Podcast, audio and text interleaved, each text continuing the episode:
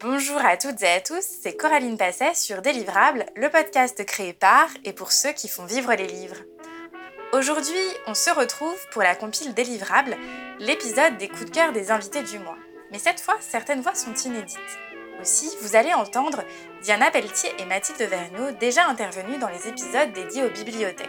Mais vous allez aussi entendre deux voix inédites que vous retrouverez bientôt sur le podcast. Stéphane Goulot d'abord, responsable éditorial pour la maison d'édition spécialisée en histoire, les éditions du Félin. Et puis, Jérémy M, le fondateur des éditions du Penseur. Belle écoute Stéphane Goulot, responsable éditorial aux éditions du Félin, une maison d'édition créée en 1982. Aujourd'hui spécialisé en histoire, il s'exprimera dans l'épisode 60 du podcast la semaine prochaine pour parler de réorientation éditoriale. Il nous parle aujourd'hui d'un coup de cœur aux éditions Gallmeister dans la forêt. Il y a plein de thématiques euh, qui me plaisent avec des livres très différents.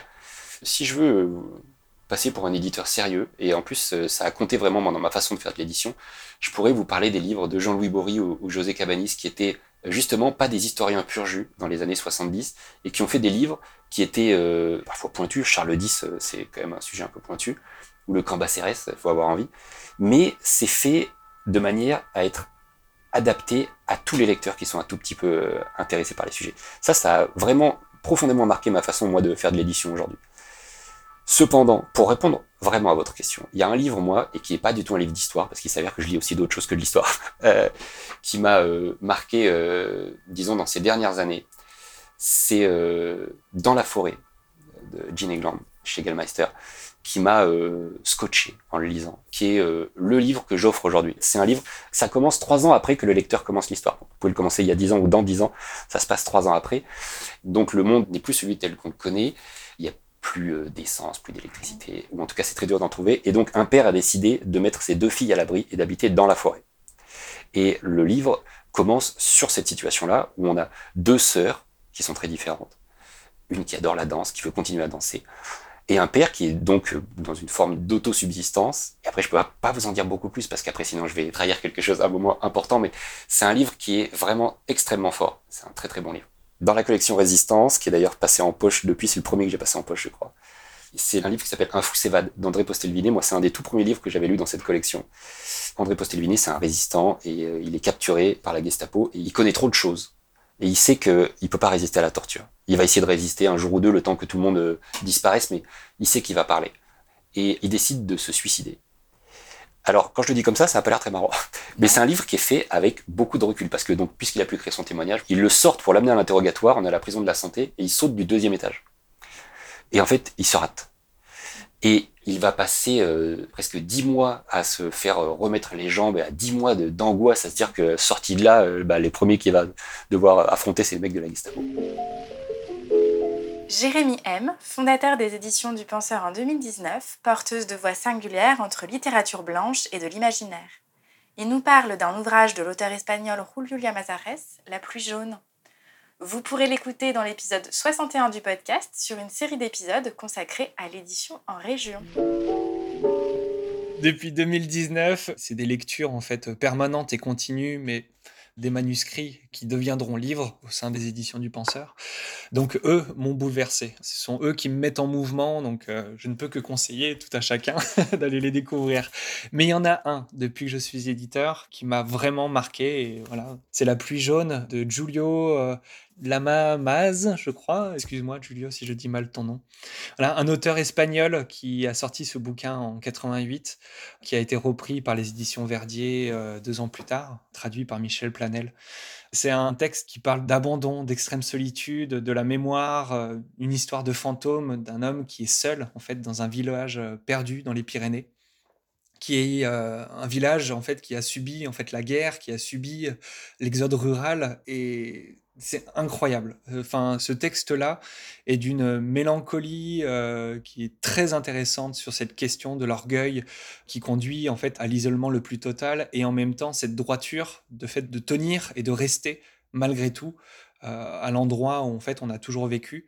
C'est quelque chose qui est passionnant et c'est un des livres que j'aurais aimé éditer. Donc c'est pour ça qu'il m'a autant marqué. Mathilde Vergniaud, directrice de la bibliothèque départementale de l'Ain, Elle est intervenue dans l'épisode 59 du podcast pour évoquer le rôle spécifique des bibliothèques départementales et elle nous partage aujourd'hui un coup de cœur jeunesse de son enfance paru chez Grasset, Les trois cadeaux de Gilles. Ça s'appelait Les trois cadeaux de Gilles.